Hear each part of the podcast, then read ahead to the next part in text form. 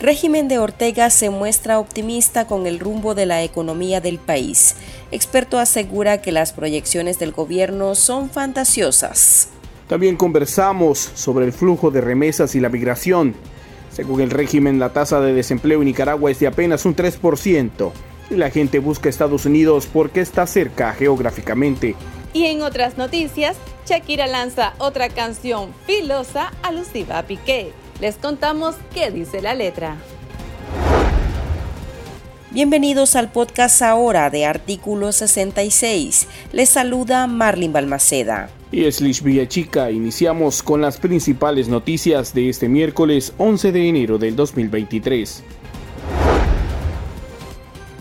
el régimen de Daniel Ortega sigue optimista con su manejo de la economía. El presidente del Banco Central, Ovidio Reyes, informó que este 2023 sería el segundo año de recuperación económica, con un crecimiento similar al anterior, de entre un 3 y 4%. Además, apuntó que la inflación, es decir, el aumento general de los precios, que causa preocupación precisamente por la carestía de la vida, será moderada este año, entre un 5 a 6%. El año pasado, Nicaragua registró los mayores índices de inflación en Centroamérica. Esto dijo el funcionario de Ortega a medios oficialistas. Este 2023 va a ser, desde nuestro punto de vista, un año de continuidad del crecimiento económico, un buen año, no va a ser un año negativo desde todos los indicadores que observamos.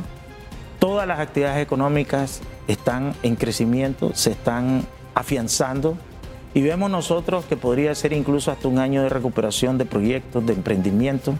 Va a ser un año en que va a ser importante la continuidad de nuestro empuje exportador, que ha sido muy positivo. Y va a ser también un año en el que los nicaragüenses vamos a ver mejores oportunidades. Entonces, la política monetaria y la política fiscal, la política económica en general, se está rumbando a garantizar las condiciones financieras y monetarias para que esto ocurra. Las multilaterales no coinciden con el régimen de Nicaragua. El Banco Mundial alertó que si la inflación aumenta por encima de lo esperado, si hay un repunte de la pandemia, así como una escalada de tensiones geopolíticas, entre otros factores, estaría frente a una recesión global, de modo que el crecimiento de la economía en América Latina podría rondar apenas el 1.3% y en el caso de Nicaragua llegará al 2%, es decir, será el de menor crecimiento en la región a El Salvador.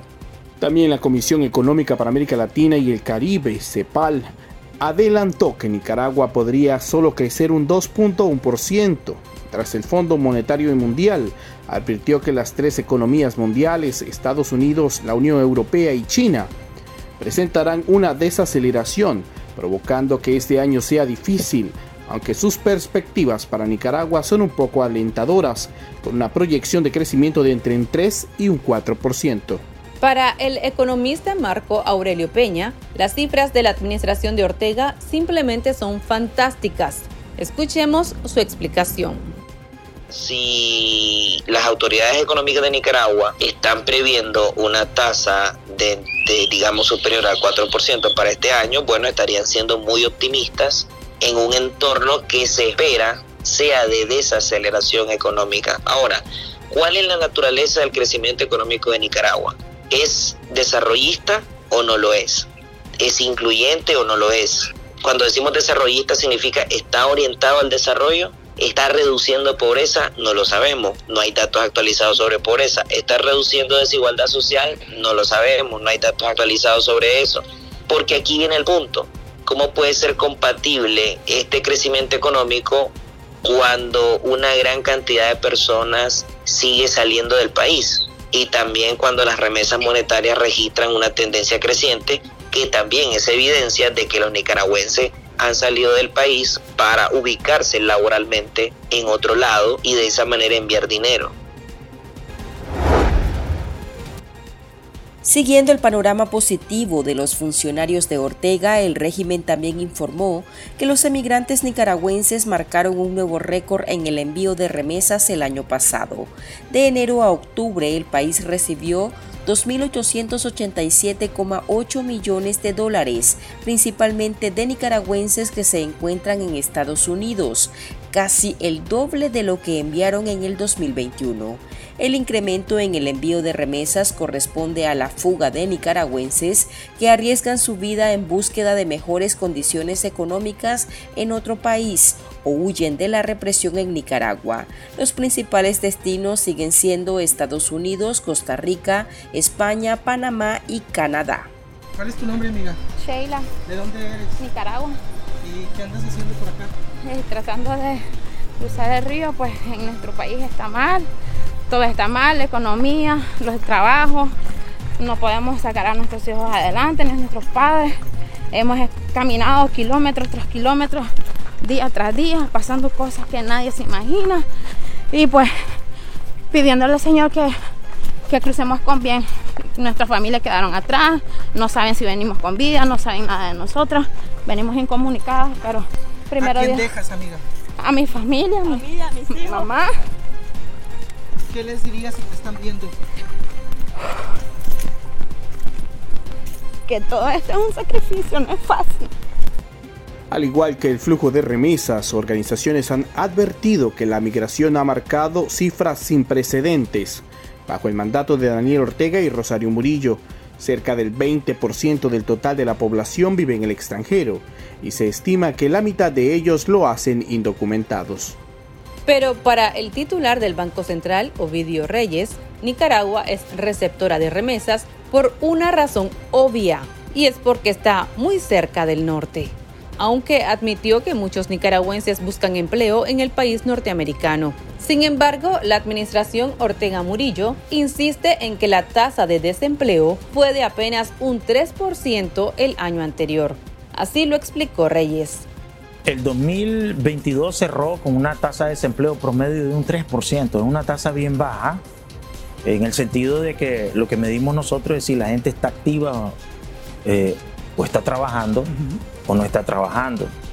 Es decir, para nosotros un empleo es aquel que o te emplean como empleado o lo activa uno personalmente porque se quiere emplear y se dedica a actividades varias, pues no necesariamente actividades de empresa o, tiene un dueño de empleador. Entonces el que está ocupado, que podría ser tal vez una definición más amplia todavía, eh, representa el 97%, o sea, un 3% es el que está desocupado y anda buscando empleo. Esa es la otra eh, condicionalidad.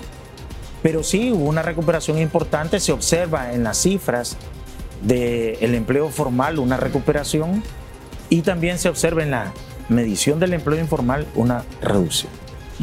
Entonces tenemos indicadores de empleo, tanto del formal como del agregado, que indican pues que la actividad económica se viene moviendo y que eso facilita y permite la ocupación mayor de las personas. En conversaciones con el economista Marco Aurelio Peña, el especialista en desarrollo económico señaló que no tiene sentido que un país asegure que su economía va bien cuando su población vive mal. Cuando hablamos de remesas monetarias estamos hablando de un agregado que este año probablemente supere los 2.150 millones de dólares y que han mantenido una tendencia creciente aún en tiempos de crisis. Las remesas monetarias ya constituyen eh, cerca del 16%, como que fuera un subsector económico más sin serlo, porque no lo es, es una la recepción de remesas monetarias no es una situación contingente, un salvavidas. ¿Qué es lo que no tiene sentido? Que con cifras tan fantásticas, con cifras tan alegres de crecimiento económico, de tasa de desempleo, inclusive que anunciaron una tasa de desempleo completamente utópica, completamente ideal, pero que al mismo tiempo es irreal, porque eso no es consistente con la realidad. Entonces, ¿cómo es posible que la gente se vaya? Eso no tiene sentido. Si una economía le está yendo muy bien, ¿quién en su sano juicio dejaría su familia, su amistad, su casa, sus contactos de negocio, sus contactos de trabajo, sus colegas, su rutina, para irse a otro país sin saber cómo le va a ir? Entonces, por esa parte, eso en definitiva no, no, no empalma. Pues no empalma que se le diga a la gente que macroeconómicamente va bien, que el rumbo del país va bien, pero microeconómicamente la gente observa, dice y se siente, se siente mal, pues entonces eso no, no hace clic.